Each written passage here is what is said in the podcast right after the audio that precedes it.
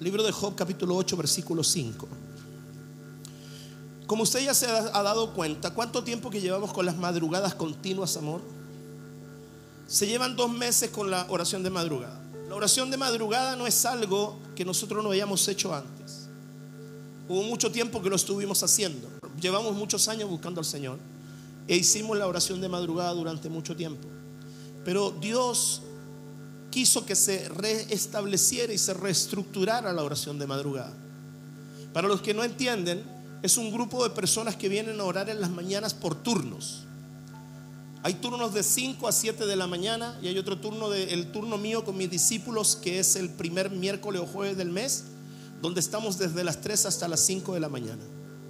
Hay muchas cosas hermosas que suceden en esos turnos. Se hace por, por redes, se hace por equipo de servidores, se hace por equipo de producción, se hace por equipo de maestros. Todos los equipos tienen un día organizado eh, por mi esposa para que vengan a orar, a buscar al Señor. Entonces hay personas que entienden parcialmente lo que eso significa y vienen. Hay personas que no entienden nada lo que significa y vienen igual. Y hay personas que entendiendo no vienen o no entendiendo prefieren no venir.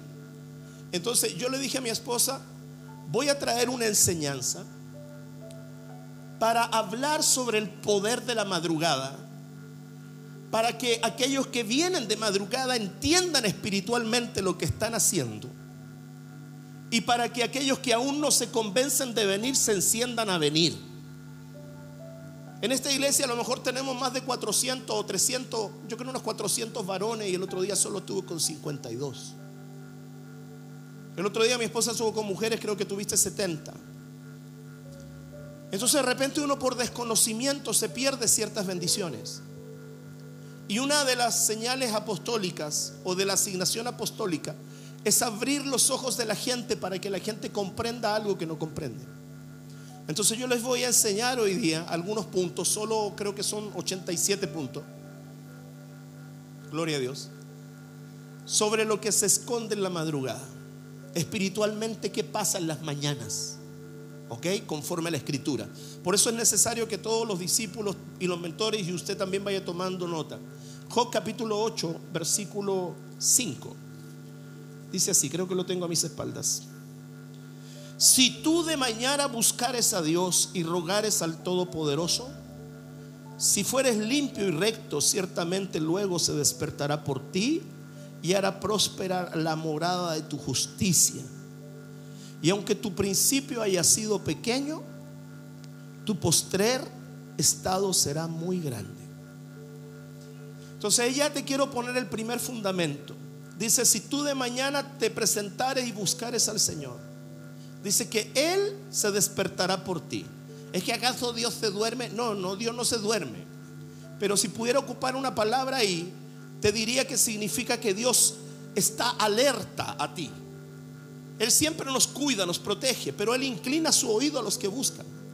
La palabra de Dios dice, me buscaréis y me hallaréis porque me buscaréis de todo vuestro corazón. La llave para encontrar a Dios no es la boca, es el corazón, sino cómo los mudos lo encontrarían. Entonces dice, ¿qué es lo que dice? Que nosotros le vamos a buscar y Él se despertará, se pondrá alerta por nosotros. Pero hay algo que me llama mucho y me gusta este versículo. Dice, y aunque tu comienzo haya sido pequeño, tu final será muy grande.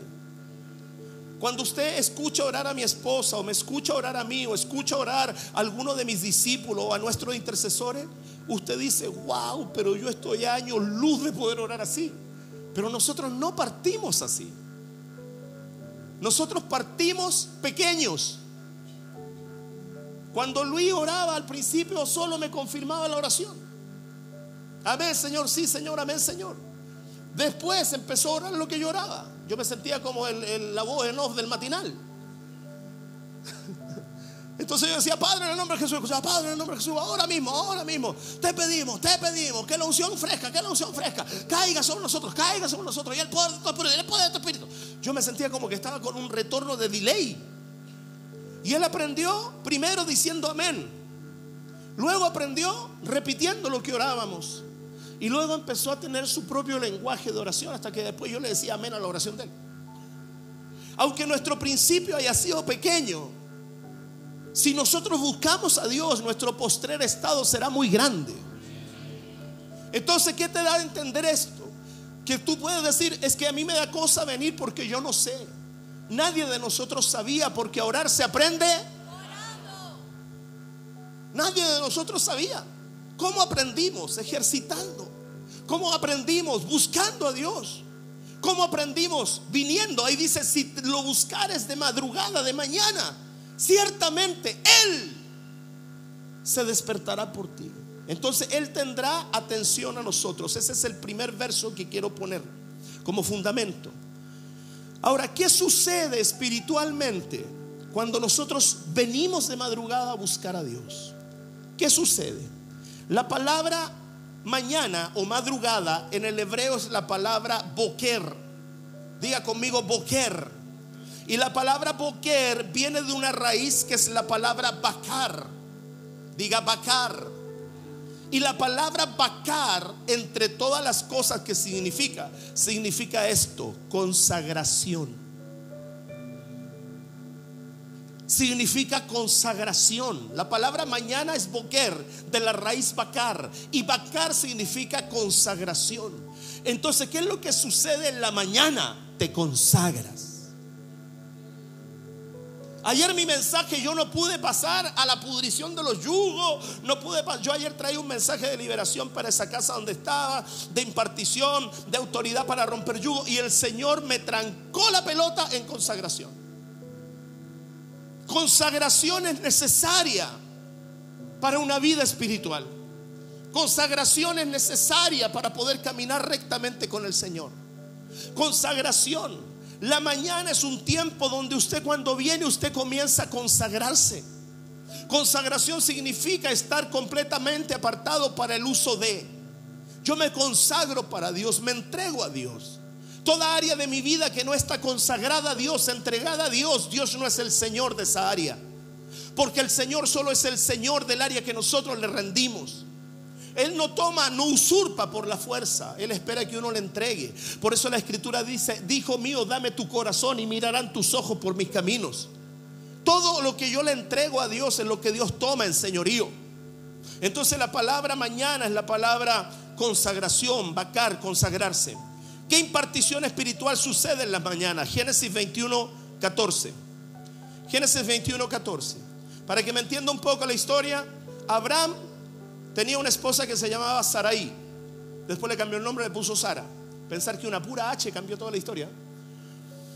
Y resulta que Saraí era estéril, no le daba hijos a Abraham. No le daba hijos. Y después de mucho tiempo, Saraí viene y le dice a Abraham, acuéstate con Agar. Iba a decir, llégate. Pero suena como llaga, ¿no? ¿Verdad? Entonces dice, acuéstate con Abraham. Voy a hacerme la tontilla con, eh, Agar, mi sierva. Tenía una empleada que se llamaba Agar. Entonces le dice, anda a meterte a la cama de Agar, yo me voy a hacer la tontita de mirar tele. ¿Ah? Acuéstate con ella, ten intimidad con ella, para que ella te dé un hijo, para que yo lo críe. Ella trató de ayudar un poco y de forzar una palabra, pero eso es otra historia. Y el viejito, ni tonto ni perezoso, dijo amén. Se echó su afeitada, su perfumada y se fue para la pieza de Agar. De esa noche salió Ismael, Ismael. Pero Ismael no era el hijo que venía por la promesa. Ismael era el hijo que vendría de una relación carnal. Ismael era una obra de la carne, no un fruto de una promesa. Se lo vuelvo a decir, era la obra de la carne, no un fruto de una promesa.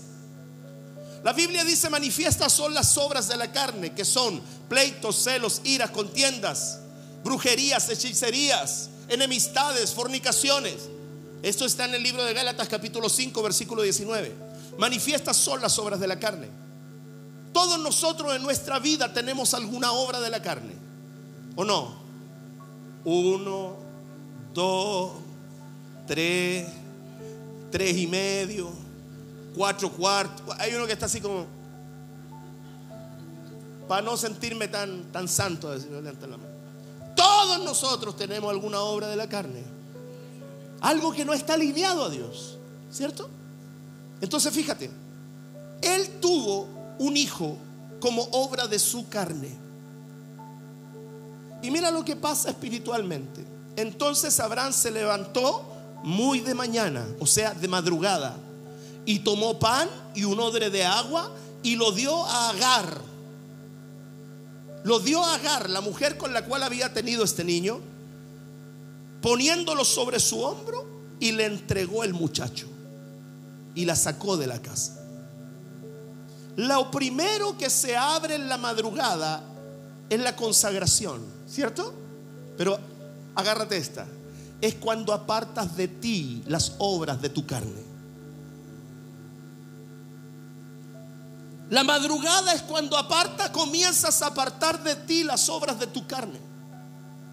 Comienzas a quitar de ti aquellas cosas que no nacieron de Dios, que no nacieron del Espíritu. Comienzan a quitar de ti ese mal carácter, comienzas a quitar de ti esa, esa, esa, esa mente tímida, esa mente llena de miedos. Comienzas a quitar de ti cosas que no nacieron de una relación de promesa, sino de una relación de carne. Apóstol, ¿qué significa esto? Que tengo que echar a mi suegra que llegó. No, cosas, bueno, bueno, vamos a analizar eso. Cosas que en tu vida, en tu vida, están quitando tu consagración. La madrugada es una oportunidad para decirle a Dios, quita de mí este Ismael, quita de mí este mal carácter, quita de mí este pecado sexual, quita de mí este doble ánimo, quita de mí esta obra de la carne, quita de mí este, este prejuicio que tengo hacia las personas, quita de mí este corazón rencoroso. Y me llama la atención, siempre le pegué palo a Abraham por esto, pero hoy día lo voy a reivindicar un poco espiritualmente porque le voy a seguir pagando palo. Abraham era riquísimo. ¿Y cómo es posible que un hombre riquísimo, no era rico, era riquísimo, a la mujer que le parió un hijo, lo eche con un pan y con un odre de agua? ¿Cómo es posible? ¿Cierto? Él debería haberle regalado unos camellitos, alguna cosita llena de billetes, pero le dio un pan y le dio agua. ¿Cierto? Y siempre yo le he dado a Abraham con eso si lo tomo desde otra perspectiva. Pero lo voy a tomar desde esta otra perspectiva. Que se muera luego de hambre y de sed.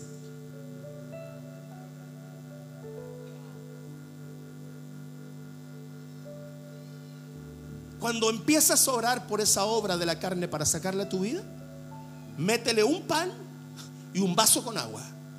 Cosa que se muera rápido.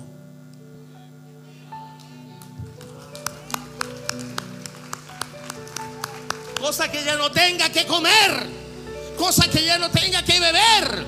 Y, si no hay comida y no hay bebida en el desierto, la debilidad, la insolación y la muerte es asegurada. ¿Cuántos de nosotros saben que tenemos obras de nuestra carne que nos dañan en nuestra relación con Dios, con nuestro entorno, con la familia, en el trabajo, en nuestra vida personal? ¿Cuántos? Seamos sinceros. Levántale la mano a la obra de la carne que tenéis en tu lado. No, levántala. Todos nosotros, mira, mira, gloria a Dios. Tenemos áreas. Entonces, ¿qué es lo que pasa en la mañana? Lo primero que pasa en la mañana es que comienzas a apartar de ti con un pan y un vaso de agua aquellas cosas que son obra de tu carne. Amén. Lo segundo, ¿Está aprendiendo, no? Entonces te despojas, renuncias y sacas de ti la obra de tu carne y su fruto. Lo que no nace de la promesa de Dios, sino de tus propias intenciones. Me acuerdo de, de, mi pastor, del primer pastor que yo tuve, me enseñaba algo. ¿Te acordáis de esa? El camino al infierno está pavimentado de buenas intenciones. Nosotros a veces por buenas intenciones metemos la pata. ¿Le ha pasado o no? De casualidad, ¿le ha pasado no? Siempre que la quiso hacer mejor, la, la dejó peor. Amén. Entonces, ¿qué es lo que pasa? Hay cosas que pareciera que son buena intención, pero no son voluntad de Dios. Hay cosas que usted cree que son correctas, pero no son la voluntad de Dios. La palabra de Dios dice que hay caminos que al hombre le parecen rectos, pero su fin es camino de muerte. Hay relaciones que tienes que meter ahí en la oración. Hay relaciones y ligaduras de almas con personas que no te convienen, que solamente inyectan más carnalidad a tu vida. Tienes que sacarla de tu vida. Tienes que quitarla. Es que yo le estoy predicando hace 40 años en la discoteca. Sácalo de tu vida ya. Saca de tu vida aquellas cosas que alimentan tu carne. Saca de tu vida aquellas cosas que están fortaleciendo al Ismael. Debilítalo, debilítalo, debilítalo. Entonces lo apartas de tu vida. Y lo primero, lo primero es, que sales de la zona de comodidad. ¿Por qué? Porque levantarse de madrugada, pregúntenle a alguien que está en primera fila por ahí. No voy a decir de qué color es la chaqueta. Levantarse de madrugada a veces llegar estilo zombie, en modo zombie. Que no sabéis si viene enyesado, viene medio muerto, más vivo que muerto, muerto que vivo. Por lo menos aquí tenemos aire acondicionado, brother, porque cuando había madrugada allá, yo veía un gusano entrar.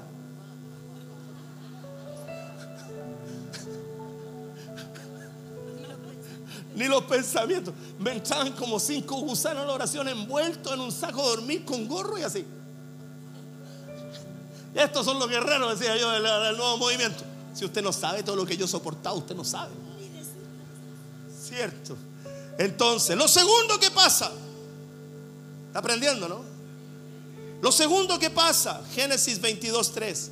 Y Abraham se levantó, albardó su asno y tomó consigo dos de sus siervos, a Isaac su hijo, cortó la leña para el holocausto y se levantó y se fue al lugar que Dios le dijo. Lo primero que quiero destacar ahí es la palabra enalbardó. Más enredada que. Mira, repítela 25 veces y ya está ahí hablando en lengua. Enalbardó, enalbardó, enalbardó, enalbardó, enalbardó. Si ya hay palabras que, que de repetirla tres veces ya no tienen sentido, esta ya no tiene sentido porque uno no entiende lo que significa. Entonces, enalbardó, enalbardó su asno y se levantó muy de mañana. La palabra enalbardó en el hebreo es la palabra envolver firmemente para gobernar. Envolver firmemente para gobernar.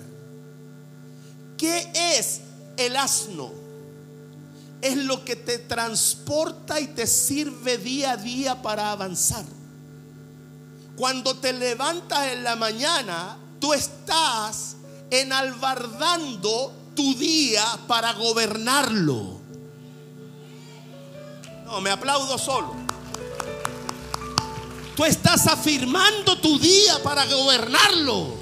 Estás afirmando tu camino de ese día para gobernarlo.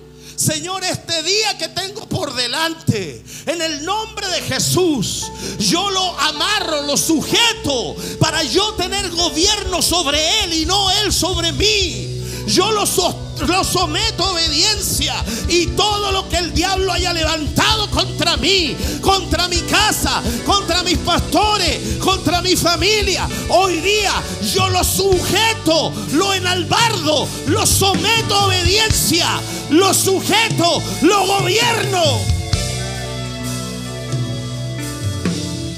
Eso significa enalbardar. En el ámbito natural es ponerle la, la, cosita, el apero, un, sombrerito con un ventilador, pintarle la colita, es dejar tu burro bonito y listo para cargarlo con alforjas y, y carga. Pero en el ámbito espiritual significa agarrarlo firmemente para gobernar. En la mañana te afirmas para gobernar. En la mañana tomas el gobierno de tu día. En la mañana ayudas a, otro a que tome el gobierno de su día. Satanás, el diablo, anda como león rugiente buscando a quien devorar. La Biblia dice que nosotros no ignoramos sus maquinaciones. Hay gente que el diablo le pasa por encima. Porque ignoran lo que el diablo quiere hacer. Aquí hay un hijo. ¿Dónde estás, Francisco? Salgado. Ahí está. Mi hijo Francisco Salgado. Ponte de pie, hijo. ¿Cuántos metros volaste en la moto? ¿30? Voló 30 metros en la moto. ¿A qué velocidad venías? ¿A 80? 30 metros. Día lunes o día martes. ¿Ah? ¿Viernes? 30 metros voló en la moto. la pierna se le hizo pedazo. A mí me llega la, la petición de oración. Le pasó tal cosa y los médicos están pensando en amputar pierna y manos. ¿Hace cuánto, hijo? ¿Cuatro años te pasó eso? Mañana cumple tres meses y estáis caminando.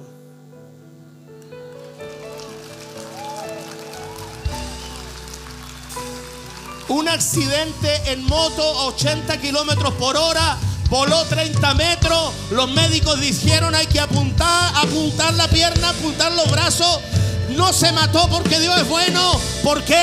Porque hay un grupo de personas orando, enalbardando, tomando dominio y diciéndole al diablo no, no, no, no, no, no y no. Y cuando pasó nos metimos en oración, nos metimos en el grupo SOS y dijimos, no, no le cortan su pierna, no le cortan sus manos, no Señor, no agarre su día y afírmelo. Sométalo a obediencia. Grite amén. Sométalo a obediencia.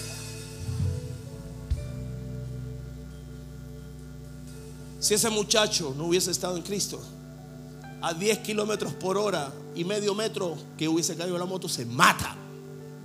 El diablo se lo lleva al infierno. Por eso hoy día, tú que estás aquí, cuando vienes en la mañana empiezas a gobernar. Lo segundo que hizo, dice que él tomó dos siervos suyos, ¿cierto? Dos siervos. Dos siervos. libro de Hebreos dice que los ángeles son tus siervos. Dice que los ángeles son tus siervos. Entonces desempólvale la ala a los ángeles. Desempólvale la ala a los ángeles sácalo del estado de reposo. Y en la mañana di, ahora mismo yo comisiono mis ángeles encargados para este día. Yo comisiono mis ángeles encargados para este día para que se levanten, para que vayan, para que golpeen esa puerta, para que muevan ese contrato, para que abran esa puerta. Yo comisiono, mi Dios, siervos, comisiono esos ángeles que el cielo puso para mí, para que vayan delante de mí, abriendo puertas de bronce y cerrojos de hierro, haciendo pedazos en el nombre de Jesús.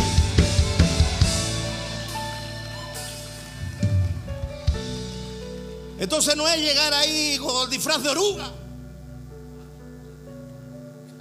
Es extender. El Ricardo con lo poco pelo que le queda parado, eh, con los ojos para afuera. ¿Ah? Pero llegaba. Ah, la Joana siempre toma y llega ella. Entender que en la madrugada están pasando cosas que en la madrugada me estoy despojando de mi carne. Que en la madrugada estoy matando de hambre a Ismael. Que en la madrugada estoy agarrando mi día. Que en la madrugada estoy soltando los ángeles. Que en la madrugada estoy agarrando la leña. Estoy agarrando la provisión para mi fuego. Estoy agarrando mi leña. Estoy agarrando mi fuego.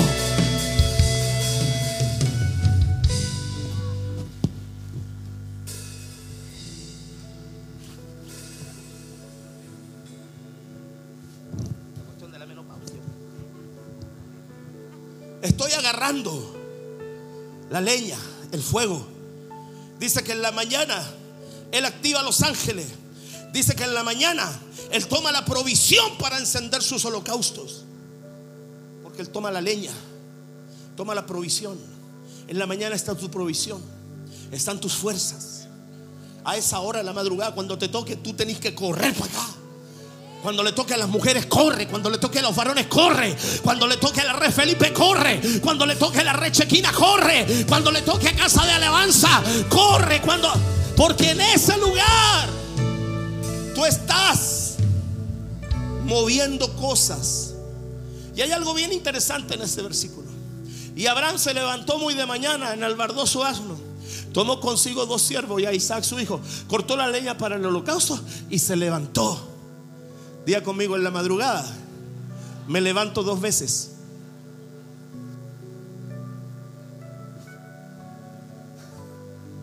¿O no? ¿Qué dice? Y se levantó. Hizo esto, hizo todo otro, hizo todo otro y se levantó. ¿Cómo es posible que una persona se levante dos veces? Es que la primera vez se levantó físicamente, la segunda vez se levanta espiritualmente, la primera vez se levanta físicamente, la segunda vez, la segunda arrebochetea, se levanta espiritualmente. Iglesia, es tiempo que te levante, no físicamente, sino espiritualmente. Que agarres tu día, actives tus ángeles, agarre tu provisión en el albar de tu año. Levántate, levántate, levántate, levántate pueblo de Dios, levántate.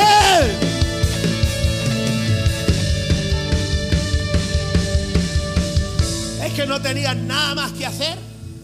Con todo lo que hacemos ahora se le ocurre que nos levantemos de madrugada. Favor te estamos haciendo. Favor te están haciendo los equipos de intercesión.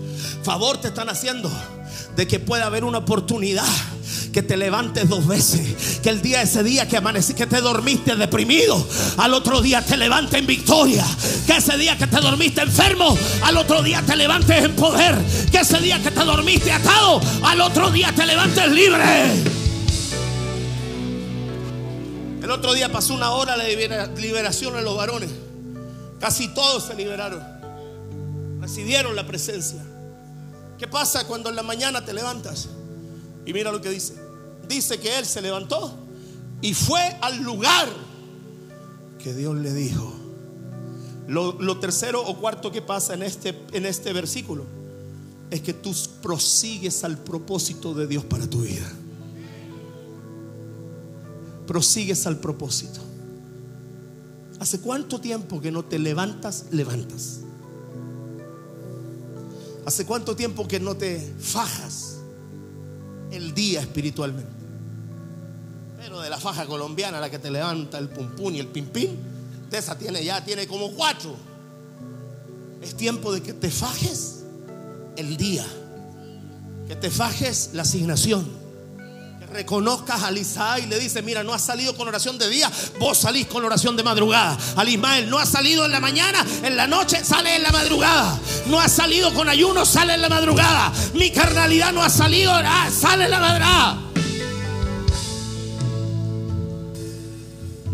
En Albardosuas. Lo tercero que pasa, Génesis 28, 18. Y se levantó Jacob de mañana y tomó la piedra que había puesto de cabecera y la alzó por señal y derramó aceite encima de ella y llamó el nombre de aquel lugar Betel, aunque Luz era el nombre de aquella ciudad primero. E hizo Jacob voto diciendo, si Jehová fuere conmigo, si fuere Dios, me guardara en este viaje, me diere pan, me diere vestido, me diere esto. Y si volviera en casa de paz de mi padre, Jehová será mi Dios. Y con esta piedra que he puesto por señal, será casa de Dios. Y todo, todo lo que me dieres, el diezmo apartaré para ti. ¿Qué sucede en la mañana? Levantas tus sueños por duros que estén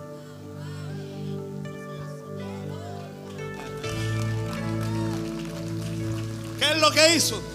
Agarró una piedra y puso la piedra de almohada, hermano. Y ahí se durmió y soñó y tuvo sueños y tuvo sueños y visiones y soñó. Y cuando se despertó con tortículi, con el cuello todo así torcido, porque la piedra era dura, el tipo no dijo, oye, la, la, la almohadita que me agarré, sino que el hombre entendió que a veces los mejores sueños salen de momentos duros. El tipo entendió que a veces los mejores sueños se tienen que soñar en momentos duros. Se tienen que soñar en momentos fríos. Se tienen que soñar en momentos terrea. Se tienen que soñar en incomodidad. Se Dios te va a mostrar cosas en momentos duros, en momentos fríos, en momentos incómodos.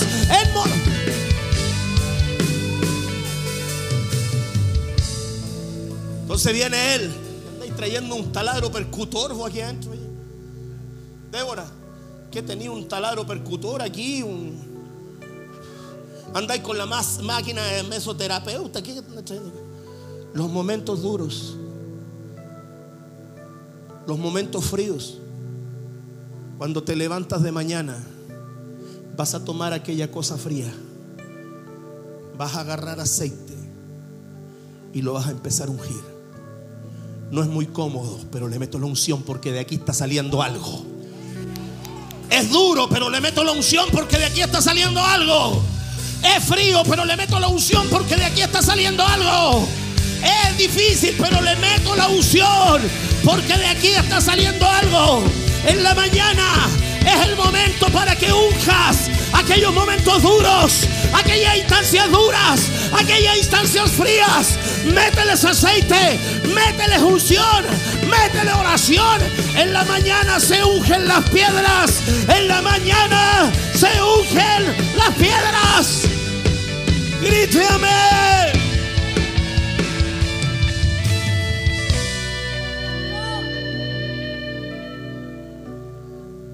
Levanta los sueños, dice que él lo levantó, la alzó y la consagró y le puso aceite.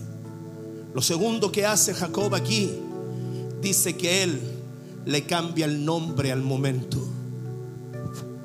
Dice, y él le puso por nombre Betel. Nombre de aquel lugar, Betel. Aunque Luz era su nombre antes. La madrugada te da la autoridad de cambiarle el nombre a algo que ya lo tenía.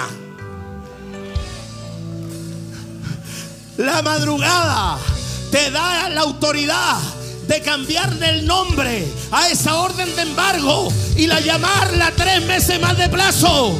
La madrugada te da la autoridad para cambiarle el nombre a esa situación difícil y declararle un nuevo nombre. La madrugada te da la oportunidad de cambiarle el nombre a lo que ya lo tiene. Cámbiale el nombre a esa circunstancia. Cámbiale el nombre a ese problema. Cámbiale el nombre. Cámbiale el nombre. La madrugada te da, te da la oportunidad de que le cambies el nombre a aquello que ya tiene un nombre. La madrugada da la oportunidad que ese matrimonio destruido le cambies el nombre, le ponga ahora es un Edén. Que esa economía arruinada, tú le cambias el nombre y ahora diga eres próspera. Están aquí o se murieron. Cámbiale el nombre. Unge tu piedra.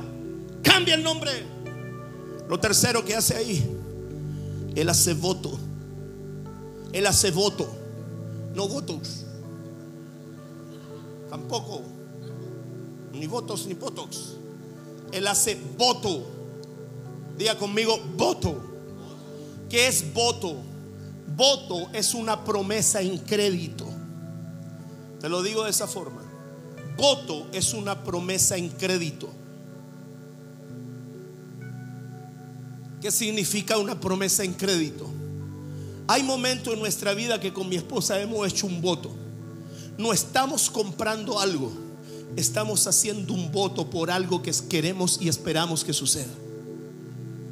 ¿Qué es hacer un voto? Es ofrecer de antemano algo en crédito por algo que esperas. El voto es algo bíblico. El voto es algo bíblico. El voto está escrito. El apóstol Pablo hacía voto. El voto está escrito en el libro de Levítico, si no me equivoco. Es ofrecerle a Dios algo. Por algo que todavía no pasa, pero que por medio del voto puedes provocar que suceda. Él ahí dijo, si yo salgo de aquí, si yo tengo ropa para vestir, comida para comer, agua para beber, y tú me libras de mis enemigos, Jehová será mi Dios. ¿Sabe lo que él está haciendo? Por medio del voto está afirmando su preservación natural. Padre nuestro está en el cielo, santificado sea tu nombre, nosotros tu reino. El pan nuestro de cada. ¿Sabes lo que hace por medio de la madrugada? Estás afirmando tu preservación natural. Alguien diga amén. Señor, me levanto, no tengo ni uno, pero si te tengo a ti, lo tengo todo. Señor, me levanto, me levanto, yo necesito el pan, yo necesito el agua, yo necesito cambiar mis zapatos que tienen un hoyo, yo necesito hacer esto y aquello, yo me levanto, yo me levanto, le cambio el nombre a este lugar, le cambio el nombre a la ruina, aseguro mi día, enalbardo mi día, activo mis ángeles, me levanto dos veces, hago voto, hago promesa, me levanto delante de ti, declaro que la obra de mi carne se seca, declaro que Ismael sale de mi vida, declaro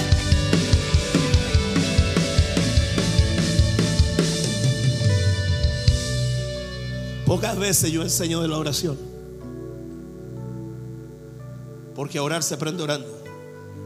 Pero a veces es muy bueno que en medio de lo que has aprendido por práctica, tengas el fundamento de lo que estás haciendo. Para que con conocimiento revelado sepan lo que haces. Por eso es importante la madrugada. Porque estás trayendo. Y lo otro que hizo Jacob, le dice a Dios, y de todo lo que me dieres, vamos a ver si saltan y gritan ahora. De todo lo que me dieres, ¿de cuánto? De todo lo que me dieres, el diezmo apartaré.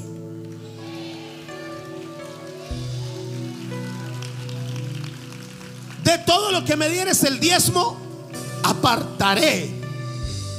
Yo he tenido que retomar la estructura, no retomar, reorganizar la estructura de mi diezmo. Yo hacía mi diezmo en relación a la sumatoria total de mi mes y lo, lo separaba. Y dije, no, Señor, no lo voy a hacer así. Porque de todo lo que me dieres, ayer me dio 250 euros de ofrenda por ir a ministrar a una iglesia. Yo no los pedí, me los sembraron en euros por mi viaje. No los pedí. Los 250 euros fueron 232 mil pesos. Y saqué inmediatamente, hoy día en la mañana apenas llegué, 232 mil pesos, los convertí a dólares, que está en 8.90, y los pasé a mi cuenta de dólares, porque ahí guardo mis bienes. En el momento que me llega es el momento que lo aparto.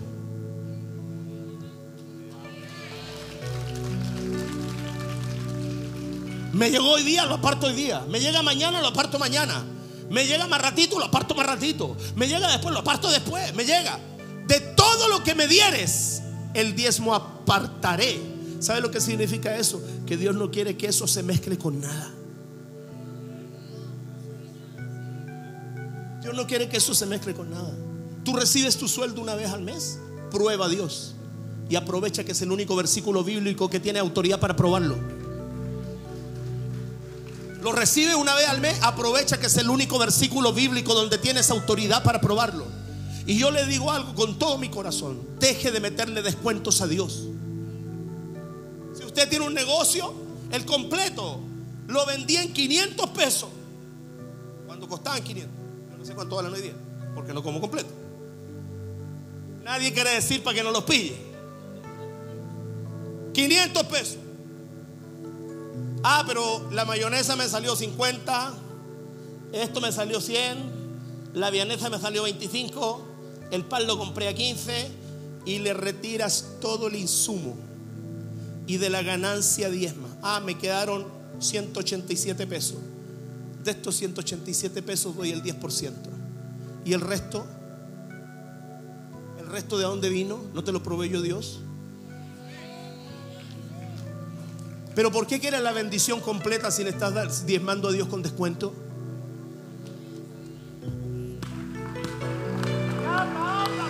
Ay, Nalbardo, mi día, me levanto dos veces. Ah, Mateo al diablo, aplaude ahora, pues aplaude ahora. Déjense de sacarle los descuentos a Dios. Es que tengo que sacar la ganancia, tengo que sacar la ganancia. Y de la ganancia, ¿sabes quiénes diezman de la ganancia? Los fariseos. Porque el fariseo dijo, te doy gracias que no soy como este. Porque yo oro tres veces a la semana. Ayuno que oro todos los días. Ayuno tres veces a la semana y doy diezmo de todo lo que gano. Búscalo. Él dijo, yo doy diezmo de lo que gano. Y el Señor dijo, si sus justicias no son más grandes que la de este fariseo, no entrarán. Cuando una persona tiene un negocio, cuando una persona tiene un emprendimiento y no sé qué bicho le picó o el diablo le metió en su mente que tiene que apartar la inversión de la ganancia, te quiero decir que Dios recibe eso, pero lo recibe desde el nivel de que un fariseo se lo entrega. Porque cuando vienes de madrugada, tú tienes la revelación de que no es de mi ganancia, es de todo lo que tú me dieres. No, no la agarraste, de todo lo que tú me dieres. Vendiste un perrito, mi esposa cuando vende su perrito envía sus diezmos. Vendiste un chicle, envía tus diezmos. No, pero oye, pero aplaude ahora, hombre. Aplaude ahora. Dad a Jehová lo que es de Jehová. Dale al César lo que es del César y a Dios lo que es de Dios. Déjate de hacerle matemática a Dios, porque Dios no hace matemáticas contigo. Déjate de contarle a Dios, porque la palabra de Dios dice, pídeme y yo te daré por herencia a las naciones. En la madrugada, en Albar de Astuarno, y Jacob hizo voto. Dame el otro verso, 21, 22. Hizo voto por sus finanzas. Las finanzas son un voto. Las finanzas. Yo te digo algo. La iglesia está llena de santos, pero no de prósperos el segundo problema más grande que usted va a tener allá afuera, después de su carne, su economía, ¿o no? Levánteme así si es sincero. Después de su propia carne allá afuera, el segundo problema más fuerte es su economía, ¿o no? En la Biblia están todos los pasos de cómo nosotros podemos agradar a Dios y sembrar a Dios para que Dios traiga bendición sobre nosotros. Pero ¿sabes dónde está el punto? que es por fe. Me encanta que Dios amarró todas sus bendiciones a dos letras. ¿eh? F, E. A, B, C, D, E. F. Y la puso al revés. F, fe. Fe. Amarró todo su tesoro en dos letras. Fe. Fe. Son dos letras. Y para obedecerlas cuesta tanto. Son dos letras, F, E. Y en esas dos letras amarró todo ahí, en esas dos letras. ¿Por qué argumentas lo que debes creer si los demonios lo creen y tiemblan? A los cristianos hay que mostrarle 45 veces con 25, 25 ecuaciones. Algo para que lo crean, Gabriel. Y la Biblia dice que los demonios creen y tiemblan. ¿Sabes por qué? Porque hay, hay demonios que tienen más fe que muchos cristianos. Hay cristianos que tenéis que rogarle con manzanitas que se cambien de asiento. Y a un demonio le dice sal fuera y se va.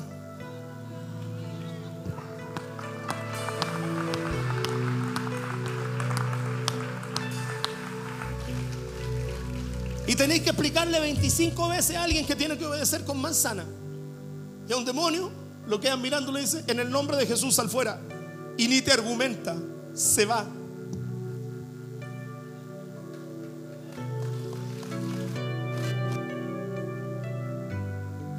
Mira que está al lado y dile, en albarda tu asno mejor. Entonces, ¿qué es lo que hago?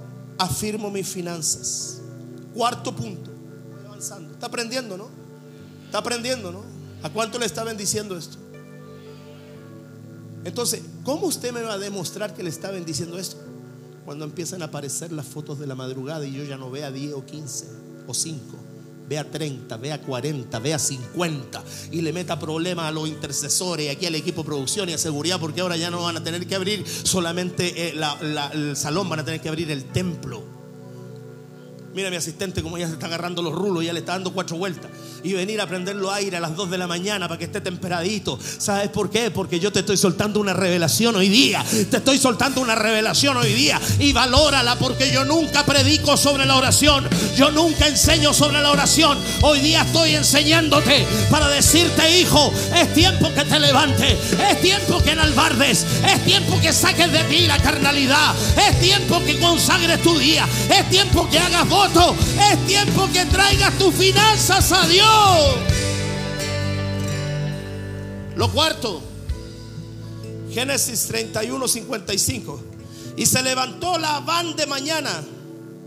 Se levantó la van de mañana. Y besó sus hijos y sus hijas. Y los bendijo. Y regresó. Y se volvió a su lugar. Me encanta esta palabra. La palabra besar, atento, es la palabra nashak. Y la palabra nashak, que es la palabra besar en hebreo, significa besar, pero significa equipar con armas. Significa besar, pero significa equipar con armas. Significa levantar hombres armados. Significa gobernar.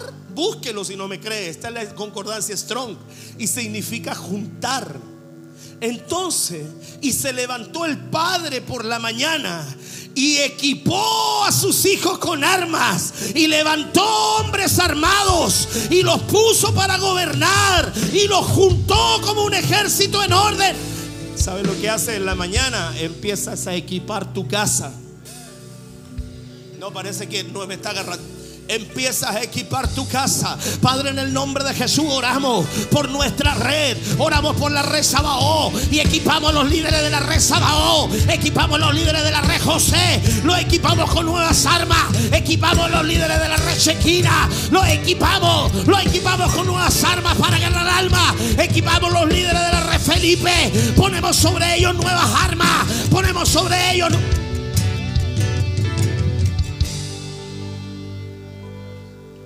La madrugada es un momento donde te despojas de lo natural, donde albardas el ano, donde te consagras, donde traes la leña, donde te levantas dos veces, donde tiras los ángeles.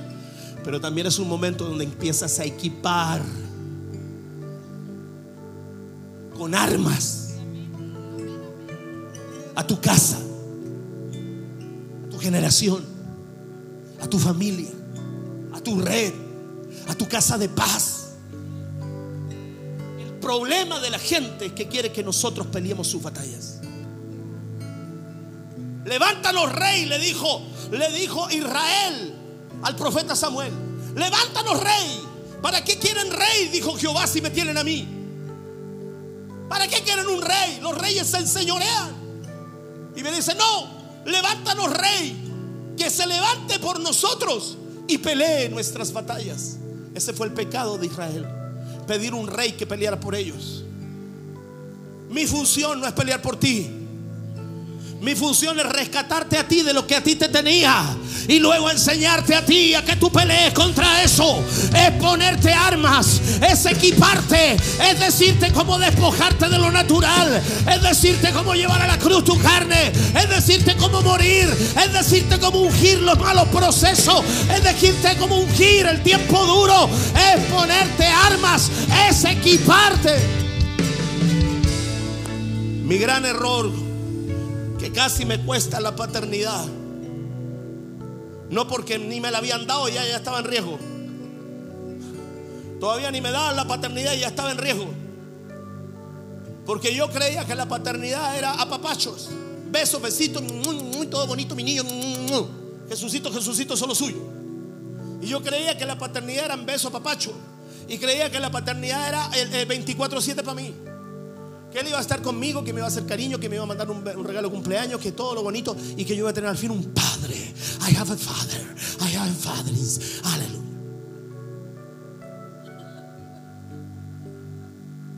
Porque yo tenía una imagen errada de la paternidad. Que me mire, que se preocupe de mí, que me nombre, que me salude, que me, tire para arriba. Gloria a Dios. Cuando mi padre espiritual predicó eso, dijo: Si lo que tú necesitas es que te anden apapachando, dando besos, abrazos, tirándote para arriba, lo que tú necesitas es una mamá, no un papá mamón. Yo te voy a dar un beso, sí, te voy a abrazar, sí, pero viene y dice, mi función como padre es darte herramientas. Mi función como padre es darte armas es darte herramientas, es enseñarte a pelear, es enseñarte a conquistar. Mi función como padre es soltarte la herencia. Mi función como padre es corregirte. Mi función como padre es formar a Cristo Jesús en ti. Mi función como padre es darte una patada en el fondillo y decirte avanza caramba para que comiences en mis hombros. Ese día le dije a mi esposa, amén. El primer viaje yo quería que el apóstol, mi papá, me diera la paternidad en el primer viaje. Porque yo tenía una imagen equivocada de lo que era un padre. No me la dio en el primer viaje. Pero yo ahí en el primer viaje morí. Y le dije a mi esposa, amor, así tenga que esperar cinco años. Seis años, porque en ese tiempo las coberturas se demoraban cinco y seis años en que te tomaran. Así yo tenga que esperar cinco años. Yo voy a esperar, porque Él va a ser mi papá. Yo voy a esperar. En el otro viaje ya éramos hijos. Porque aquello que tú decides morir te viene más rápido que lo que tú peleas. Aquello que tú decides morir te viene más rápido que lo que tú peleas. Yo en la primera pelea dije no, pero después del primer round perdí al tiro con mi papá. Y dije, me rindo. Y a la otra vuelta, venga para acá, párese aquí. Vaya a abrir naciones, vaya a abrir naciones, vaya a revés, terrema, candereba. ¿Qué es lo que hace el padre en la mañana? ¿Qué es lo que hace el padre en la madrugada? ¿Qué es lo que hace el líder en la mañana? ¿Qué es lo que hace el mentor en la mañana? Equipa a su gente. Equipa a su gente. Equipa a su gente. Mi función, la función de la oración de la madrugada, todo lo anterior y esto, equiparte para luego bendecirte y luego enviarte y el Padre vuelve a su lugar. El Padre vuelve a su lugar. Te, doy un consejo. Mejor no te lo doy. El Padre vuelve a su lugar. El Padre vuelve a su lugar. Mi función es empoderarte y enviarte. Y yo a mi lugar. Equipen a su gente. Ven varón y equipa a tu familia. Ven mujer si eres madre soltera, que yo soy madre soltera, mi marido me abandonó, es que mi hijo y que mi marido me dejó, es que aquí que allá no tengo plata ni nada. La madre soltera guapa esta que está aquí. La madre superiora, como le dijeron un día. 200, ¿cuántas personas? 220. 220 personas en su red ha logrado conservar su santidad, ha logrado encaminar a su hijo en el servicio del Señor, que hoy día el mano derecha de mi hijo, el pastor Marcelo, ha logrado levantar una red, ha logrado sacar adelante discipulado, ha logrado criar un hijo en el temor de Dios, ha logrado, ha logrado ser una sierva de Dios, ha logrado manejar finanzas, ha logrado empoderarse. No me venga con el cuento. No. Solo falta un marido con billete. Con billete. Porque a esta altura la dote va a tener que ser 10 veces mayor que la normal. Porque vamos ungidos. Antes era una dote, ahora son 10 dotes. Muchos billetes. Change sound, give me a war sound. Dame un sonido más de guerra.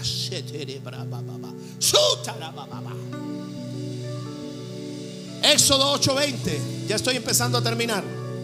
Eran muchos puntos, pero yo estoy empezando ya a terminar. Porque yo hoy día te quiero desafiar. Hoy salió así como, levántate. Levántate, Señor. Levántate. Levántate, Señor. Levántate. Levántate, Señor.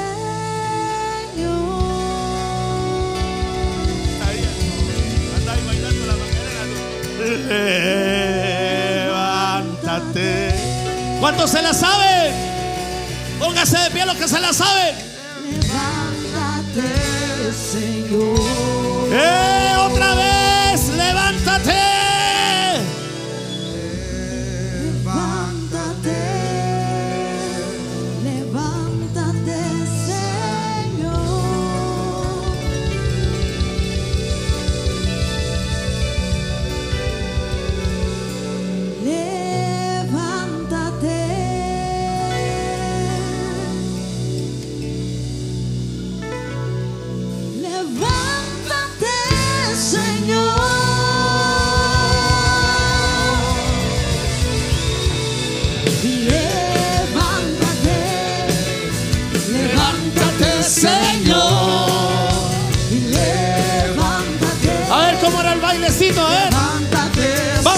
Vamos,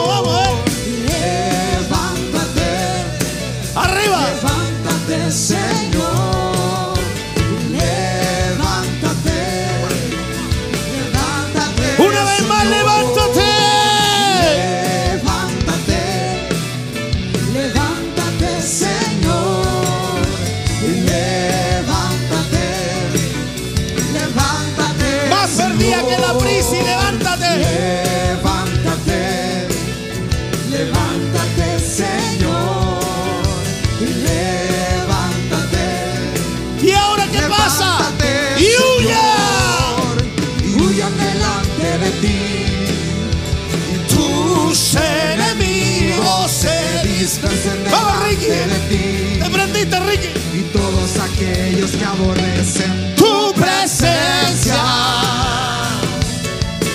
Una vez más, levántate.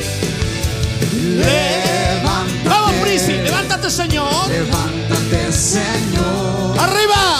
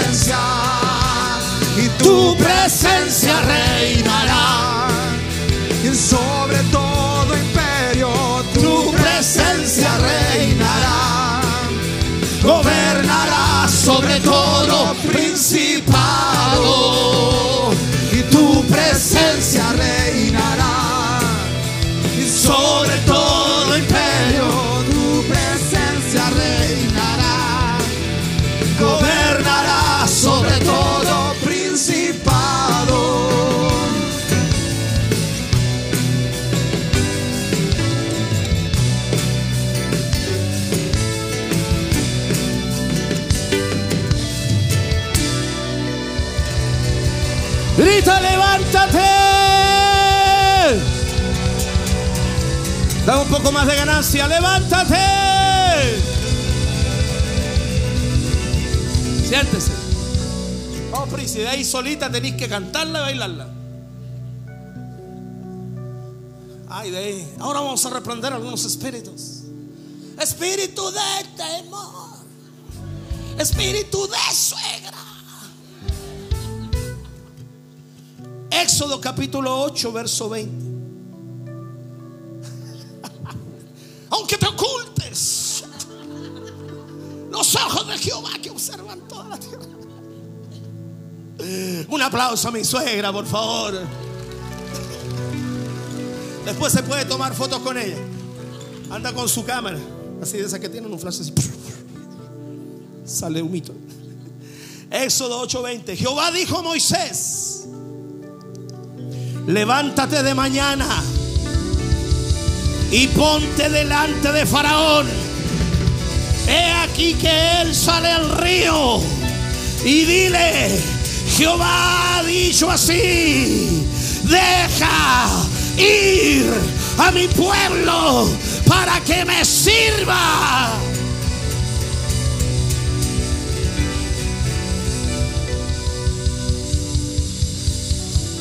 Ese verso no hay que explicarlo mucho.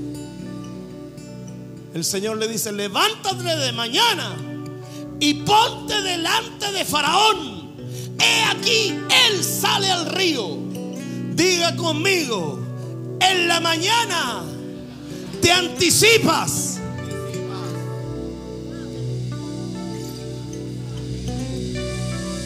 En la mañana te anticipa. Le dice, anda, levántate, porque Faraón se está bañando. No, anda, levántate y espéralo en el río. Espéralo en el río del drama. Espéralo en el río del dolor. Espéralo en el río de la drogadicción. Espéralo en el río de la corrupción. Espéralo en el río de la falta de santidad. Espéralo en el río. Y cuando Él venga al río, dale la orden, dale el decreto y dile suelta al pueblo de Jehová. Suéltalo.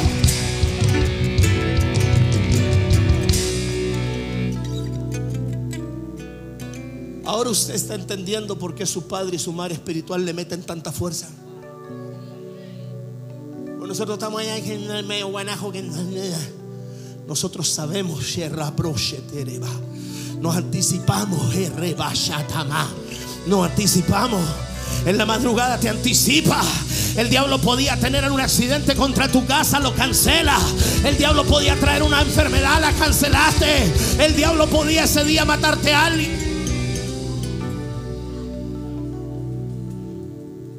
Espero no equivocarme. Si me equivoco no es porque la persona no haya tenido la importancia, simplemente porque se me pudo haber pasado. Porque todo lo que ha sucedido en la casa lo hemos sufrido en su momento. Pero conscientemente, yo me recuerdo haber perdido una o dos personas miembros de esta iglesia por algo. Conscientemente. Hace poco partió la hija esta de allá de, de que murió de un infarto. Lorena González. Y puede ser que me recuerde, pero conscientemente, no el familiar del familiar de la abuelita suya, la Carolina Millar, miembro de la casa, partió de cáncer. Estaba seca en su cama, seca, no hablaba. Cuando yo la vi me impresioné, seca.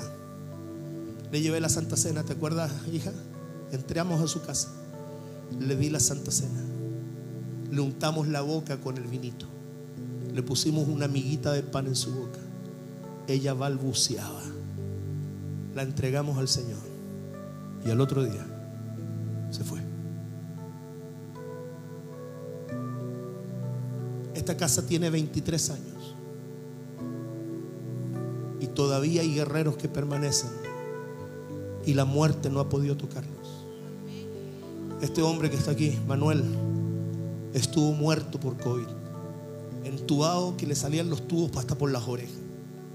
Con la red se oró y se peleó, y se peleó, y se peleó, se peleó, se peleó. Párate delante de Faraón. Míralo cuando venga el río. Este hijo que está aquí estaba muerto. Se peleó, se peleó, se peleó, se peleó. Párate delante de Faraón míralo a la cara. Y cuando él salga al río, al río del pecado, al río de la destrucción, al río de la muerte, al río de, la atadura, párate delante de él y declárate, Jehová el Dios de los hebreos, Jehová el Dios del ministerio de la casa, Jehová el Dios del ministerio de la casa, Jehová el Dios de este altar, Jehová el Dios de tu rey, ponte de pie, Jehová el Dios de los ejércitos, Jehová el Dios de los hebreos, te manda a decir, ah, te manda decir, deja ir a mi pueblo, deja ir las familias, deja ir los jóvenes, deja ir las señoritas, deja ir los matrimonios, deja ir, deja ir a mi pueblo. Si tú no tienes revelación, Permanece de pie, ponme la paga. Si tú no tienes revelación, anda bajándome la luz. Tú no vas a saber por qué hacen las cosas. Su papá no porque no, no enseña de oración no significa que no sepa de ella.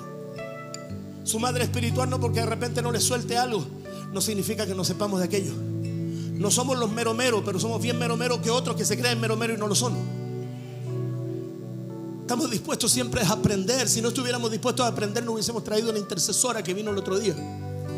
Si no estuviésemos dispuestos a aprender las cosas nuevas que Dios tiene para nosotros en oración, las nuevas formas, las nuevas direcciones, las nuevas estrategias. Pero yo te digo algo, Dios nunca revela lo nuevo hasta que no llega a la consumación de lo revelado.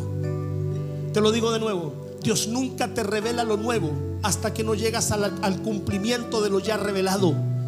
No le pida a Dios que te revele nuevos caminos si el camino que te mostró no lo obedeces.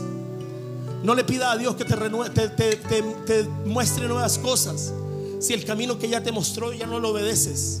No le pida a Dios que te hable por sobre algo que ya te habló que no obedeces.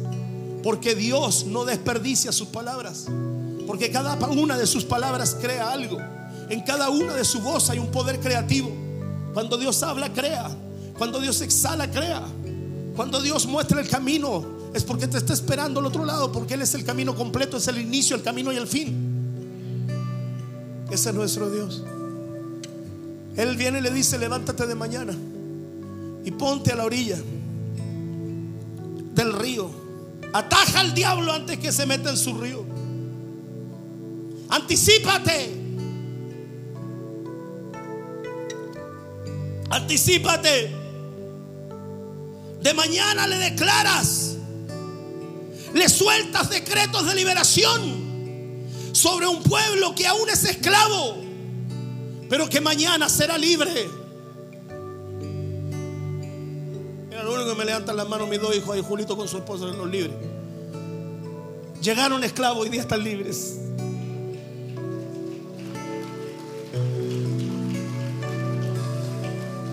Levántate en las mañanas. Métete en la intercesión. Es que yo me conecto de la casa, cómodo, cómodo, cómodo, cómodo. Anda a ver tu fútbol desde la casa. Anda a ver tu, tu- tu artista favorito desde la casa. Tenía hambre, ve Masterchef para que se te pase el hambre. El diablo redujo todo al cajón del diablo, como lo decía Gigi Ávila. En el ámbito del espíritu no hay atajos. No se hace trampas. Cuando nos paramos aquí, hay personas que a veces no entienden por qué en la casa de oración gritamos tanto. ¿Por qué no vamos a gritar? Porque hay que clamar. Yo hubo veces que llegaba con mi garganta sangrando a la casa. Hubo veces que se me iba la voz por completo. Mi esposa, yo, el equipo. La voz se nos hacía pedazo. Hay veces que escucho videos de mí, de mí hace 10 años atrás y no puedo creer que tenía esa voz de pito. Ahora tengo una voz de pito un poco más ronca, pero la misma voz de pito, pero más ronca.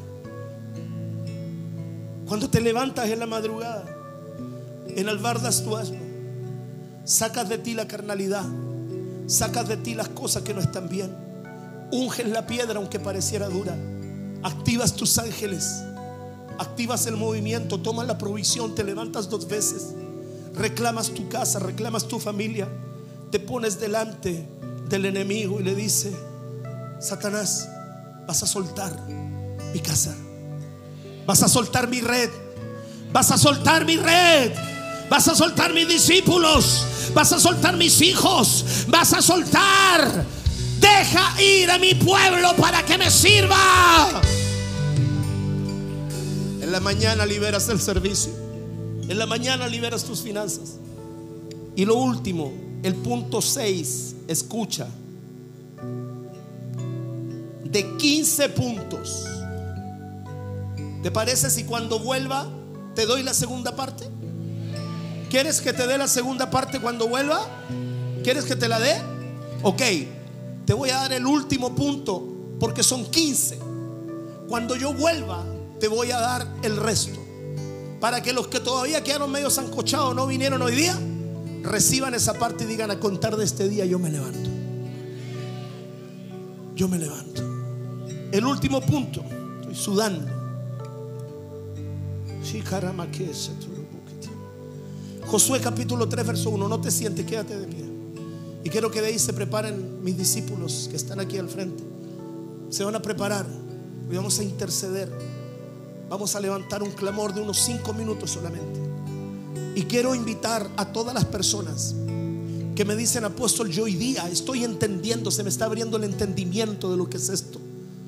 Y que quieran empezar a experimentar estos tiempos de madrugada, de venir por tu red, de venir cuando se citan los varones, de venir con el servicio, de meterte a orar, a interceder, a clamar, para que tú también vayas uniéndote a la oración, vayas entrando en los grupos, vayas acercándote al altar, para que levantemos un clamor a Dios, donde le vamos a decir, Dios, hoy día se abrieron los ojos de mi entendimiento.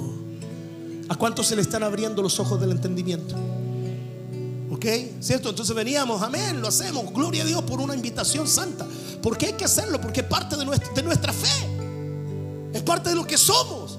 Pero hoy día yo te estoy diciendo el por qué y lo que pasa.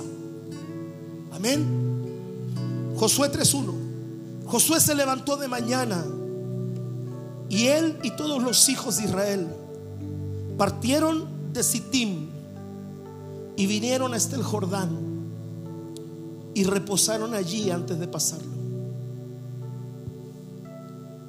Bonito, ¿no? Sitim es la palabra hebrea shitim y significa espina de acacio. Espina de acacio. ¿Tú te has dado cuenta que las ramas de acacio, conocen los acacios? Tienen espinas se llama espina de, casio, pero escucha, también se llama así, espinas castigadoras. También se llama perforar y flagelar y también significa azote. Se levantaron de mañana y salieron y partieron del lugar del azote, del lugar del flagelo, del lugar de la espina, del lugar del castigo y vinieron hasta el Jordán y reposaron allí antes de cruzarlo. ¿Saben lo que hace la madrugada? Te trae alivio de las espinas que te están azotando. Te trae alivio, hijo. Te trae descanso.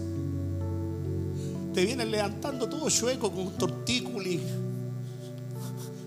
Ahí todo picoso. La axila inflamada. Así de mal, con la axila inflamada. No he visto a nadie con eso, pero ese sí que estaba mal. Y llegáis aquí metido en problemas, la espina de la deuda, la espina de la rabia, la espina del pecado, la espina del dolor, la espina de la preocupación, la espina de la enfermedad, la espina de... No voy a decir suegra, ¿verdad? Toda la espina. Pero cuando llega aquí en la mañana, te empieza a despojar, a despojar, a despojar a despojar. Y de repente esa espina empiezan a salir. Y empiezas a recibir reposo. Cámbiame la canción, quiero una adoración. Pateas al diablo, preparas tu día, activas tus ángeles, unges la parte dura de, de tu momento, pero te empiezas a sacar la espina.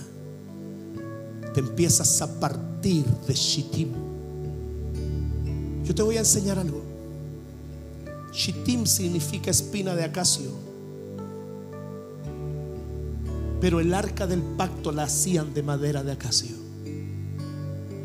Dios quiere que te quedes con la madera del acacio, pero no con las espinas del acacio. La madera del acacio es la con que se fabrica el arca. Pero en la madrugada tú te puedes sacar todas las espinas. Tengo la espina ahí cruzada. Ven a orar y sácatela. Tengo la espina de la deuda. Ven a orar y sácatela. Esa hija que está ahí, levántame la mano, hija. Más arriba, buscadora chica. Estuvo así de perder su casa. Así. Yo le levanté los brazos hasta el final. Estaban en otro país, te escribías esto, hija. Vamos, hija, vamos a darle pelea. Vamos a darle pelea. Estaba en Estados Unidos. No baje los brazos, hija. No baje los brazos. Levanta, ta, ta, ta, ta, ta. Dios proveyó, Dios movió cosas, pagó todos los dividendos que debían, se quedó sin ni uno, pero Dios que es nuestro proveedor, el que nos da el pan, el agua, el que nos da la luz, el nos da la ropa, le empieza a caer dinero de donde no lo esperaba, de donde no lo esperaba, de donde no lo esperaba, de donde... Y el flujo de economía no le ha bajado. Se quedó sin nada. por salvar la casa. Se quedó sin nada. ¿Y sabes por qué se atrasaron tanto en su casa? Por ir a servir donde, donde ustedes. Por ir a servir y a levantar los brazos de mis hijos en, cura, en Curi, Curi, Curi. En Curacaví. Atendiéndolo, ayudándolo, sirviendo, levantando, haciendo. Tuvieron que dejar clientes, gastaron lo que no tenían en los viajes para allá, que ustedes saben lo que salía eso. Y se atrasaron en sus cuentas. Pero la palabra de Dios dice en el libro de Corintios que nuestro trabajo en Dios no es en vano. Sácate la espina del fraude. Sácate la espina de la tristeza. Sácate la espina del orgullo. Sácate la espina de la rabia. Sácate la espina del miedo. Y ven en la mañana, en tu red, en la convocatoria general, y dile al Señor todo lo que mi papá enseñó. Si Él es mi papá, yo voy a obedecer lo que mi papá dice. Todo lo que mi papá enseñó, yo lo empiezo a practicar ahora. Quiero que cierre tus ojos y levante